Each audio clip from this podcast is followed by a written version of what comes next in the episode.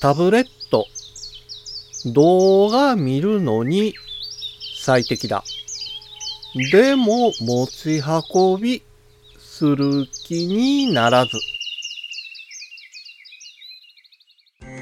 五七五七七の31文字でデジタルに関する単価を読むデジタル教室単価部です。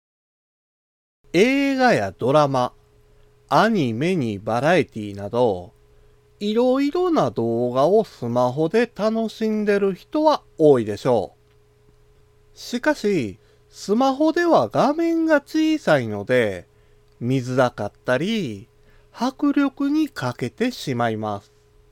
そう感じてしまうのであれば、スマホよりも画面の大きなタブレットがおすすめです。スマホの3倍近く大きな画面なら、動画の迫力もスマホとは比較にならないんですよ。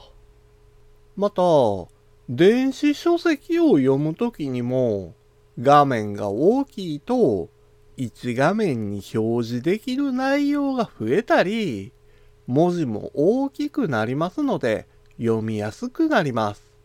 ただし、いいことばかりではないんです。画面が大きくなるということは、持ち運ぶのが大変になるということなんです。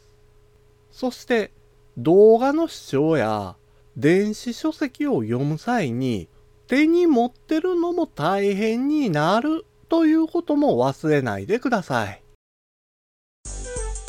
今回の単価は画像付きでインスタグラムやツイッターにも投稿しています。また、デジタル教室ではアプリやパソコンの使い方などの情報をウェブサイトや YouTube、ポッドキャストで配信していますので概要欄からアクセスしてみてください。